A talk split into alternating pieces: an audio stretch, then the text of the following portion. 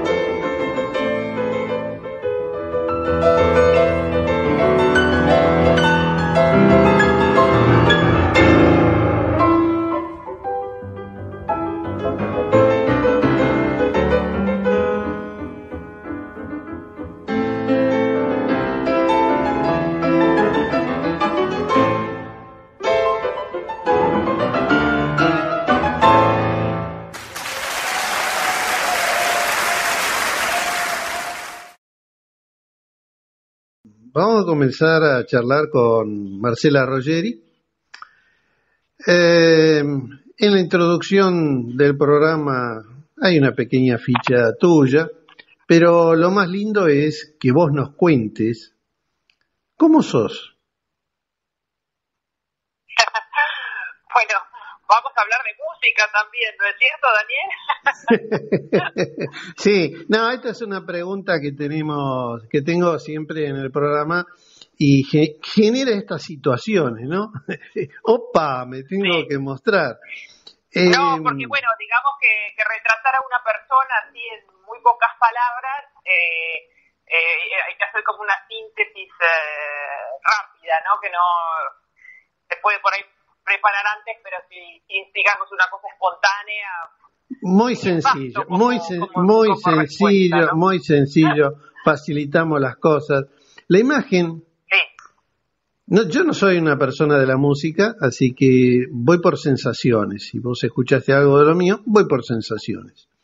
La imagen que das es eh, de una mujer, de, digamos, decidida, eh, claro en lo que quiere.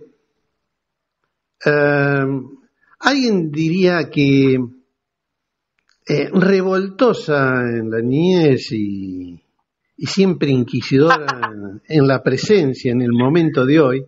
¿Me estoy equivocando? No, por ahora vas, perfecto. ¿Viste, ¿Viste qué fácil que es definir a una persona?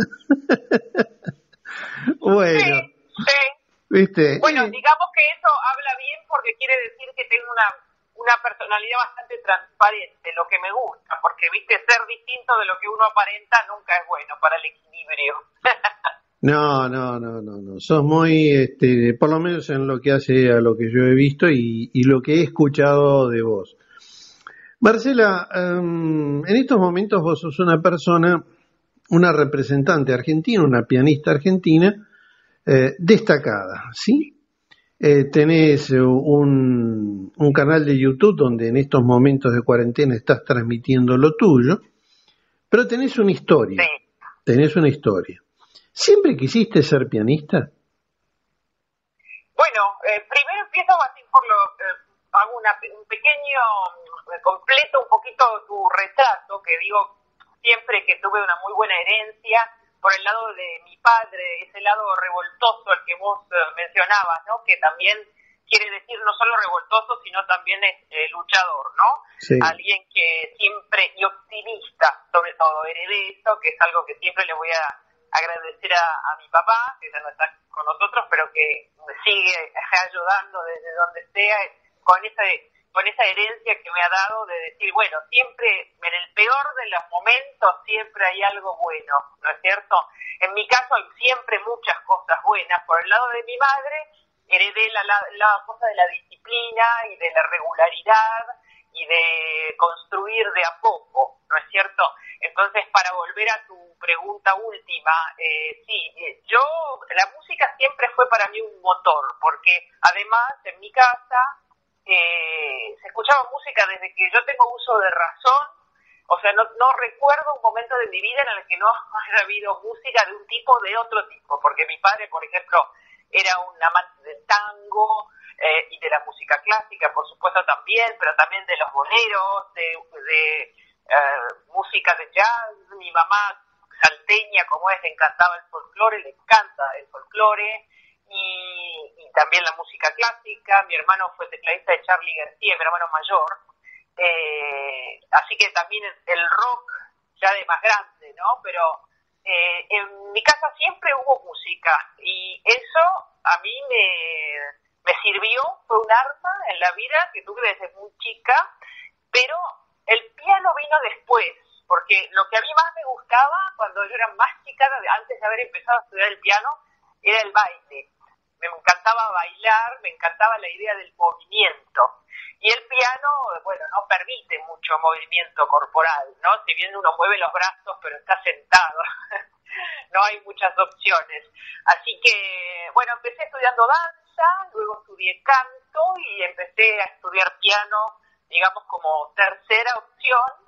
Conocí a mi maestra, mi profesora, que fue la madre de Bruno Gelber, Ana Gelber, y ahí, eh, digamos que influyó mucho la decisión de decir, no, bueno, voy a ser pianista, eh, mi, mi profesora.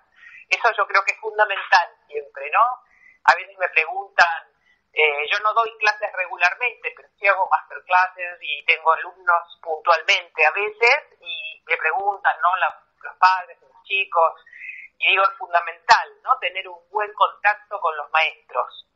Así que bueno, así fue, para resumir eh, y contestar tu pregunta de si siempre quise ser pianista. Lo que sí era seguro que la música iba a formar una gran parte de mi vida, eso no tuve duda desde que lo, desde que lo recuerdo, ¿no? Claro. Leí, eh, en vez de que todos los que te entrevistan este, hacen un poco los deberes, ¿no? Este... Sí, bueno, no todos, lamentablemente, pero vos parece que sí. Eh, me llamó, me llamó y me agradó una expresión tuya que me gustaría que la desarrolles un poquito, que en una entrevista en el del diario La Nación expresas, soy una convencida de que la música salva vidas. Sí, sí, sí, sí, recuerdo muy bien eso. Bueno, por empezar, eh, no voy a llegar al extremo de decir que salvó mi vida porque nunca he estado en una situación de riesgo tan grande como para que hubiera necesitado salvar mi vida, pero sí eh, me salvó de muchas cosas y de muchos eh, aspectos negativos que podían haberse desarrollado de no haber existido la música en mi vida. Pero también he trabajado en varias ocasiones y lo sigo haciendo ahora un poco menos regularmente por varios motivos eh, logísticos He trabajado con niños de las favelas de Brasil a raíz de un, de un concierto y de un disco que hice dedicado a Aaron Copland a dos pianos con un colega mío brasileño que ya estaba muy involucrado en el tema. Empecé a través de Brasil y también seguí luego, por supuesto, en, en mi propio país, pero he tenido la ocasión de trabajar muchas veces con, con niños de medios muy desfavorizados, muy, no clase media baja. Y he visto he visto el efecto que la música ha hecho en tantos de ellos. Y por eso eh, es en ese momento, ya hace muchos años que empecé, muchos, 15 años digamos, eh, y tuve esa clara sensación de que la música eh, puede realmente dar un sentido a la vida o ayudar a una persona a encontrar su lugar en el mundo, que es lo que para mí más ayuda para que una persona pueda ser feliz, ¿no es cierto? Así que bueno, eh, confirmo esto que, me dijiste. Sí, sí, sí. El arte, eh, yo formo parte del grupo, digamos, de los narradores orales y, me interesó esta expresión tuya porque en todo lo que es arte, expresión, eh, verdaderamente uno ve cómo las personas se expresan y además cómo canalizan un montón de situaciones que las lleva de por sí las lleva de la mano a superarse, ¿no? O sea, están, pueden estar muy angustiados, lo que sea, pero cuando empiezan o con el piano, el violín, el arte, la expresión, el teatro, empiezan a, superarse.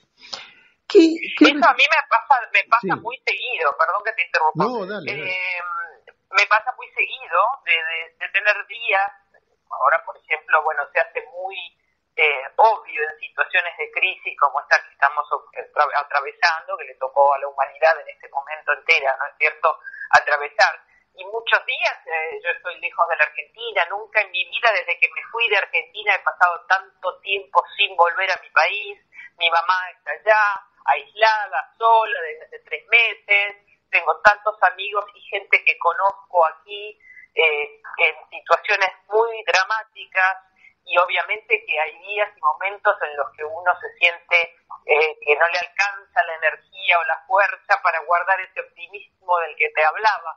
Y es algo mágico, te diría, milagroso, que uno, yo por lo menos, empiezo a estudiar, a preparar una obra, y ahí vamos también a lo de la cuarentena musical, y, y mi, mi espíritu vuelve, digamos, a, renacer, eh, así como como es eh, originariamente, ¿no? Con el optimismo y la energía de siempre. Pero lo siento muchísimo el hecho de lo que da la, la música en este caso porque hago música, pero el pintor será la pintura, el escritor escribir y así en todas las manifestaciones artísticas, ¿no? El, el año 2006 fue un año muy lindo para vos, ¿no? Sí, sí, además, más allá del el premio este en Francia que me, me tildaba los periodistas como la más francesa de las pianistas argentinas. Fue un premio que gané Victoire de la Musique, eh, Victoria de la Música. Eh, cuando recibí el premio de las manos de Teresa Berganza, eh, una gran cantante española, y, dije, ¿no? fue realmente la victoria de la música en mi vida. Es un premio muy importante, además era la primera vez que una argentina ganaba ese premio, al que había estado nominada, eh, nominada a través de un disco que hice de música francesa dedicado a Alex Satie. Así que Eh, luego había un concurso en el que participaban músicos de distintas disciplinas, de distintos lugares del mundo. Había voto público, eh, como es siempre en el caso de este premio Victoire de la Musique. Así que fue un momento de muchísima emoción, te diría un, un antes y un después, ¿no? desde el punto de vista de mi carrera. Vos realizás eh, conciertos, o por lo menos, este, digamos, estemos hablando de la época normal, realizás conciertos a través, a través, a través del mundo, que ya volverán, volverán este, a suceder. Eh, vos tenés CD em, publicado, ¿sí? Vos tenés CD a la venta. Bien. Sí, sí, sí, sí. Todos mis 10 CDs están a la venta en todas las plataformas digitales también en Argentina, en Buenos Aires, por ejemplo, hay, hay una casa que se llama Cibal, que tiene todos mis CDs, ahí en, en Callao y Corrientes. Clásica, clásica casa donde recurrimos varios. ¿No es cierto? Sí, sí, sí. Y además, tenés, además se te puede ubicar en tu canal en YouTube como Marcela Rogeri, ¿de acuerdo? Así es, así es. Así puse yo. Este, el canal de YouTube en realidad no es algo que le, había dado mucha relevancia hasta que llegó la cuarentena. Ahí llega la cuarentena y ya el día siguiente del aislamiento obligado, aquí en Inglaterra no hubo, no hubo un aislamiento como fase 1, lo que pueden llamar en Argentina fase 1, o lo que hubo en España, en Italia o en Francia. Aquí era una cuestión de recomendación, ¿no es cierto? No estábamos obligados, pero yo por elección personal eh, me aislé, me confiné y ahí eh, dije, bueno, ¿cuáles son los medios que tenemos hoy? Eh, me decía a mí misma, ¿no es cierto? ¿Cuál es el medio que, que tengo para seguir compartiendo mi música y seguir yo también con esa motivación que es el hecho de compartir la música, ¿no? Porque uno puede estar en su casa tocando para uno, pero no es lo mismo que cuando tenés que preparar una obra y después compartirla, ponerla online eh, y exponerla de la manera en que se expone, ¿no es cierto?, en las redes. Así que, bueno, ahí empecé a subir estos videos, eh, y ya van como 30 o más. Cada dos o tres días grababa un video eh, de una música variada. Empecé, por ejemplo, el primero fue de música argentina, por supuesto, pensando en mis compatriotas que ya estaban ustedes en, en cuarentena. Luego fue música española, porque en España la estaban pasando muy, muy mal. Después música italiana, Carlati, que, también es parte de un disco, uno de los mis discos. Eh, iba todo por los países, luego fue Estados Unidos, que ya después de la pandemia llegó a América. Y después ya fueron eh, videos de música variada, eh, elegida por motivos a veces eh, diarios, ¿no? Algo que me ocurría o algún libro que había leído, como en el caso de un, de un nocturno de Chopin que grabé porque releí un libro que se llama The Pianist, el pianista. Em, y bueno, eh, así fue alimentándose este canal de YouTube que, que es muy útil hoy por hoy para nosotros los músicos que no tenemos la posibilidad, por lo menos por ahora, de volver a los escenarios, ¿no? es una manera, una plataforma muy interesante porque la gente va a consultar música, no es como las redes, como un Facebook o un Instagram, que, que bueno, podés subir un video de Daniel tomando el café con leche, ¿no?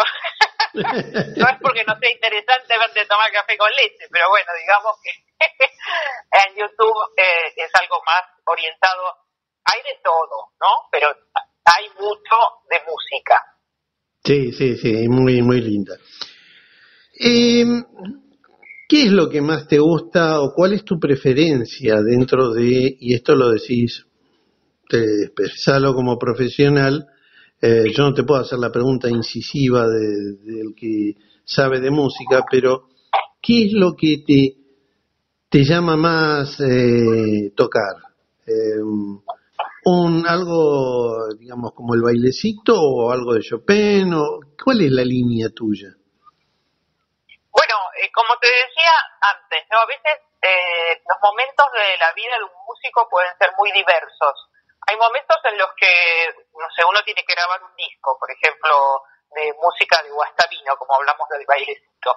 Entonces, uno se mete de lleno en un universo de un compositor eh, y cada vez que, te ocurre esto, uno está como enamorado de ese compositor y de la música y de su vida y de todo, ¿no? Lo que implica esa, eh, ese compromiso con el, con el compositor que uno va a interpretar.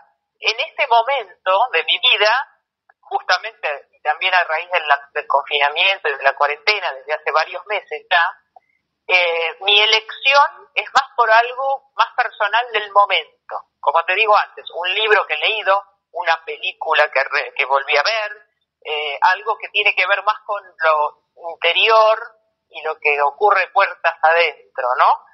Eh, de uno mismo también, digo. Sí, Así que, se, nota...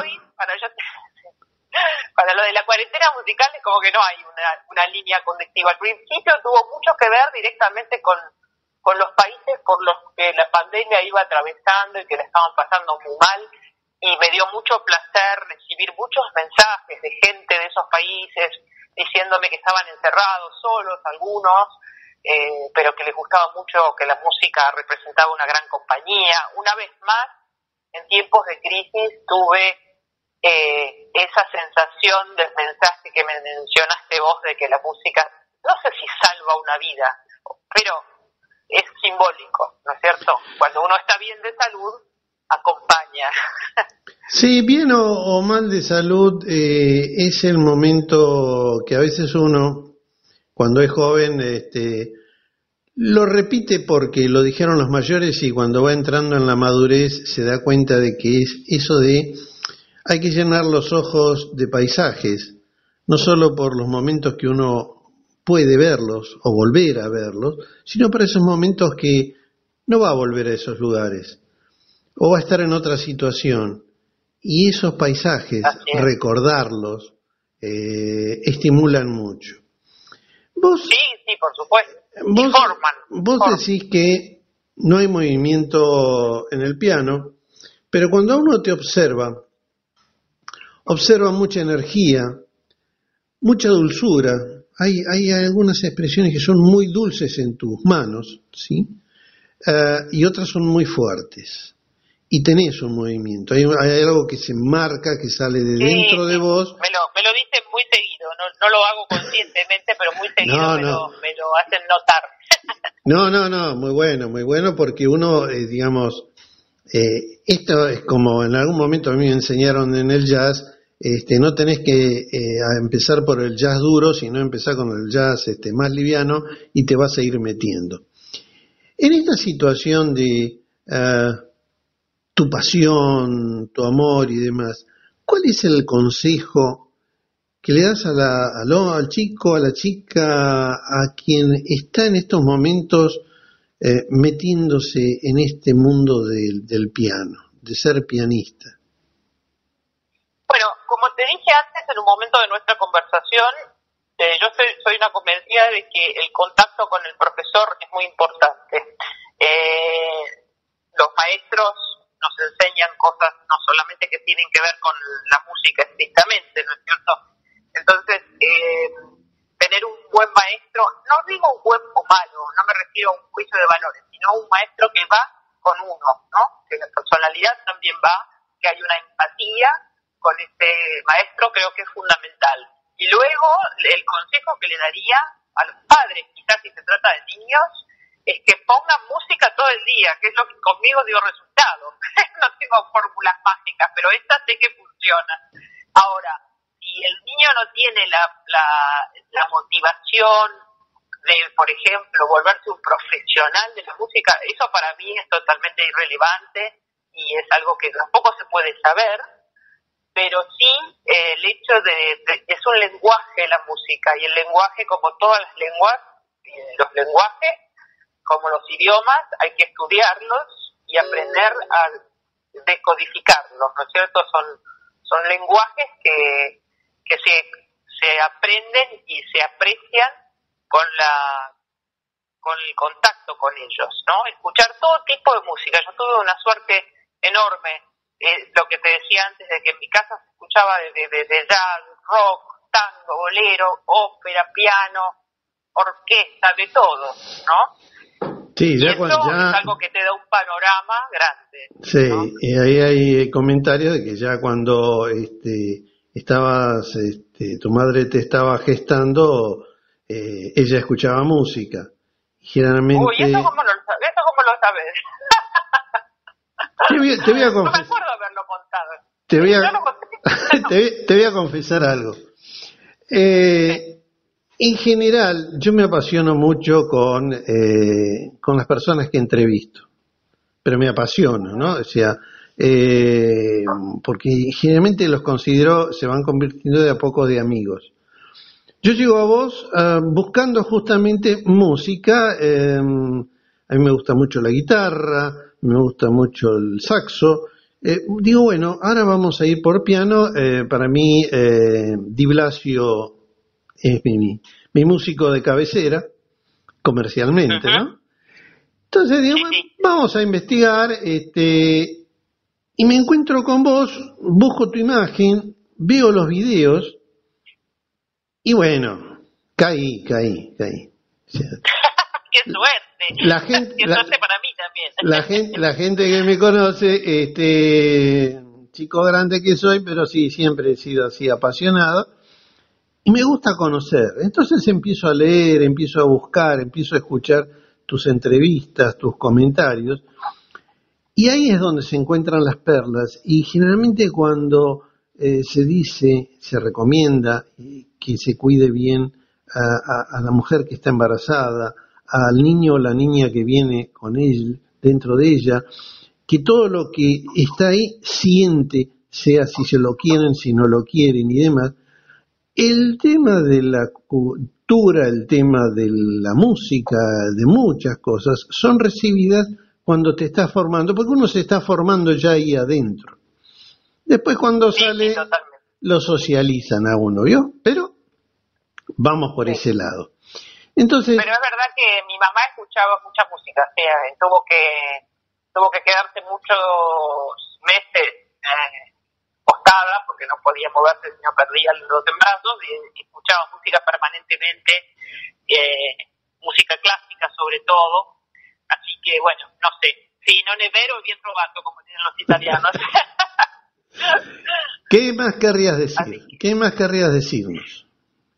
Bueno, mira, yo creo que hablamos de, lo que es fundamental, que es lo que te decía antes de esto de la, no sé si salvavidas, pero de darle realmente una, un lugar a la música en la, en la vida de las personas, sea la música que sea, sea la música que te emociona, eh, estar primero familiarizarse con eso, con la música y bueno, quizá no llega a la conclusión, yo tengo algunos amigos míos que no tienen interés. Pero bueno, por lo menos se intenta, ¿no? Y si no es eso, quizás la pintura, quizás es la literatura. Yo soy una convencida de que, como dijiste vos también, el arte nos permite hacer una catarsis de tantas cosas y de convertir muchas veces el sufrimiento en algo creativo. Y eso es algo que nos ayuda a lo largo de toda la vida, estemos donde estemos en la situación en la que estemos, ¿no? Sea buena o sea mala o sea difícil, siempre una, una compañía, ¿no? Y es algo que es un arma infalible, porque uno puede transformar, eh, justamente ahora acabo de grabar una obra de Mozart, ¿no? Eso de un pequeño paréntesis, leyendo el momento en el que escribió esta obra, que la vas a escuchar, eh, vas, si vas a mi canal de YouTube pronto, en la semana que viene probablemente, eh, ¿En qué momento de su vida escribe una obra que es lo más alegre que existe como, como obra pianística dentro del estilo, ¿no? Más alegre. En el momento de que el momento más difícil de su vida, el final de su vida, él no sabe todavía que es el final, pero estaba atravesando un momento muy difícil, económicamente una catástrofe, vivía de lo que le prestaban los amigos, eh, era todavía muy joven, ¿no? Murió a los 35 años, pero estaba ya enfermo, eh, todo le iba mal. Y él componía una música maravillosa, eh, celestial, alegre. Así que, eh, así como los compositores, la mayoría, pudieron sublimar las desgracias que Eh, la verdad que muchos de los músicos, de los grandes genios, compositores han tenido vidas, no todos, pero la mayoría, vidas muy desgraciadas, vidas personales difíciles, ¿no? Así que creo que ese legado que ellos dejaron a la humanidad es un gran ejemplo de cómo uno puede transformar lo negativo en positivo y en algo que sirve a los demás, ¿no? Así que, bueno, ese es mi mensaje. Y también que, que el 9 de julio hago un concierto patrio eh, que van a transmitir por la televisión en el canal Alegro HD. Así que quería invitar a la gente que tiene ese canal y después, si no tienen ese canal, lo van a poder ver en mi canal de YouTube. Muy bien, muy bien. Marcela. Yo quisiera que viste lo del canal de YouTube, eh, la gente comprendiera que a veces es una parte técnica que la gente no sabe, es que no es una cuestión de solamente, porque los, artistas somos vanidosos, pero no es una cuestión de que, ay, a ver cuántos likes o cuántos me escucharon. Eh, desde el punto de vista técnico, YouTube ayuda a los artistas. Y en este momento, los músicos y los artistas en general, los actores, eh, todos los, eh, los que estamos vinculados al espectáculo, lo estamos pasando bastante mal desde el punto de vista de que no sabemos, tenemos esa incertidumbre de que no sabemos qué nos depara el destino, ¿no? Más allá de esa falta que nos hace el contacto con el público directo, ¿no? De no poder estar arriba de un escenario, eh, que es nuestra vida, ¿no? Nuestra vida cotidiana. Eh, YouTube es una arma para poder eh, monetizar un poco eh, y por eso es importante que la gente entienda que se puede suscribirse a un canal de YouTube si algo te gusta, por supuesto, es una manera de apoyar a los músicos. Sí, sí, sí, sí, sí, sí. No, porque viste, la gente no lo sabe, ¿sabes por qué? No sabía. ¿Viste? Es como algo que, que no, no, a veces una información que no tenés por qué saberlo si uno no lo explica, ¿no? Acá se comentó en algún momento algún especialista, comentó de que esto de la pandemia, con sus más y sus menos, esta situación eh, ha impulsado, no es que ha, digamos, ha impuesto, pero ha impulsado la, el acercarse uno a los elementos técnicos, ¿viste? como YouTube, Instagram y demás, porque por una forma de comunicarse. El primer impacto fue, bueno, sí, me aíslo, llamo por teléfono, lo que sea. Después, este, bueno, eh, aquel que quiere transmitir algo, y ahí empezaron desde este, artistas hasta el cocineros, este, ahora todo el mundo cocina, eh, pero eso, es, pero eso, es una manera de, de, conectarse con el otro. Marcela, yo te quiero te quiero agradecer mucho este tiempo.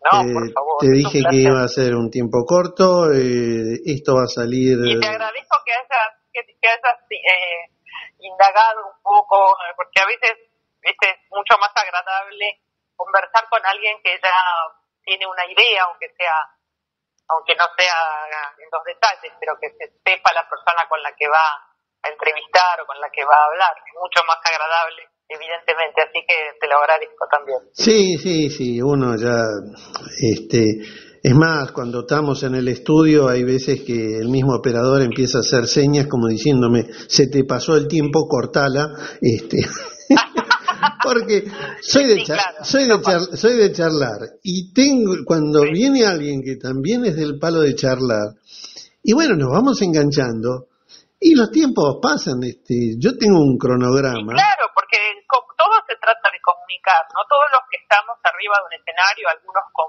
una personalidad más tímida y otros menos, todos los que buscamos es estar en contacto con el otro y comunicar eh, a través de lo que sabemos hacer. En el caso de la música, pero si se presenta la ocasión de charlar, ¿por qué no Podemos charlar, ¿no? ocasión, ¿no? Bueno, claro, ¿por qué no charlar? por eso también es otra cosa por la que de chica quise estudiar muchos idiomas, para poder comunicarme en los viajes directamente con la gente, ¿no? Eh, vos sabés que aprendí, em, vamos a ir haciendo un cierre, yo aprendí em, a través de mi hija menor que a mí eh, el árbol genealógico me salteó. Porque los ancestros venían con habilidades para el idioma, para las artes y demás. A mí me dejaron algo muy interesante que fue la expresión y transmitir historias, ¿sí?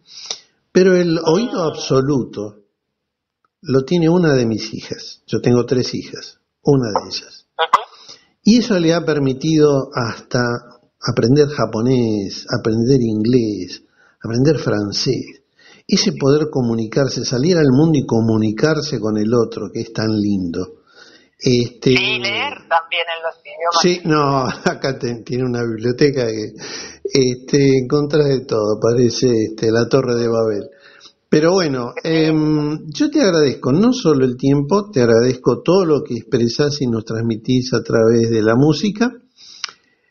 El programa va a ser exclusivamente para vos, sale, digamos, el próximo miércoles. Y ah, perfecto. bueno, el, miércoles es el 8 de julio. El 8 de julio. Es más, yo... Ah, perfecto. Entonces viene bien para, para anunciarlo del concierto del 9 de julio. Claro, no, no, perfecto salió. Este, em, te agradezco mucho y como te puse ahí en Instagram, queda abierta, siempre queda abierta una puerta en este espacio para que cuando quieras me decís, Daniel, me gustaría que charlemos, quiero transmitir esto, o mira, estoy haciendo este concierto. Eh, quedas más dentro de nuestro grupo de amigas y amigos y con bueno. mucho placer, con mucho placer. Ojalá, ojalá que sea que para decirte, ay Daniel, ¿querés venir a tal concierto? Porque eso va a querer decir que vamos a estar arriba de un escenario de nuevo. Vamos a volver. Todos. Sí. Todos vamos a volver.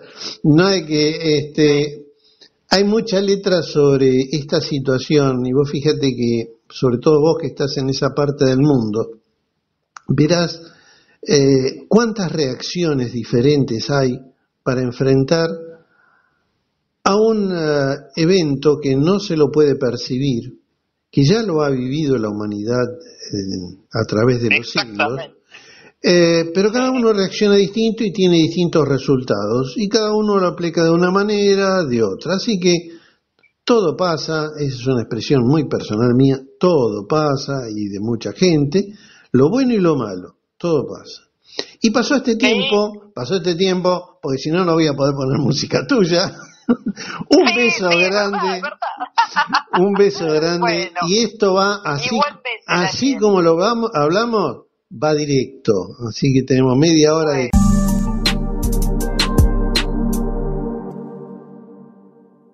Bueno amigos, aquí cerramos este primer episodio del 2021. Eh, contentos porque hemos iniciado el cuarto año consecutivo de vivencias en el aire. Espero que les haya agradado y les seguiremos entregando este tipo de material, eh, conferencias, eh, notas y opinión sobre negocios, arte y música.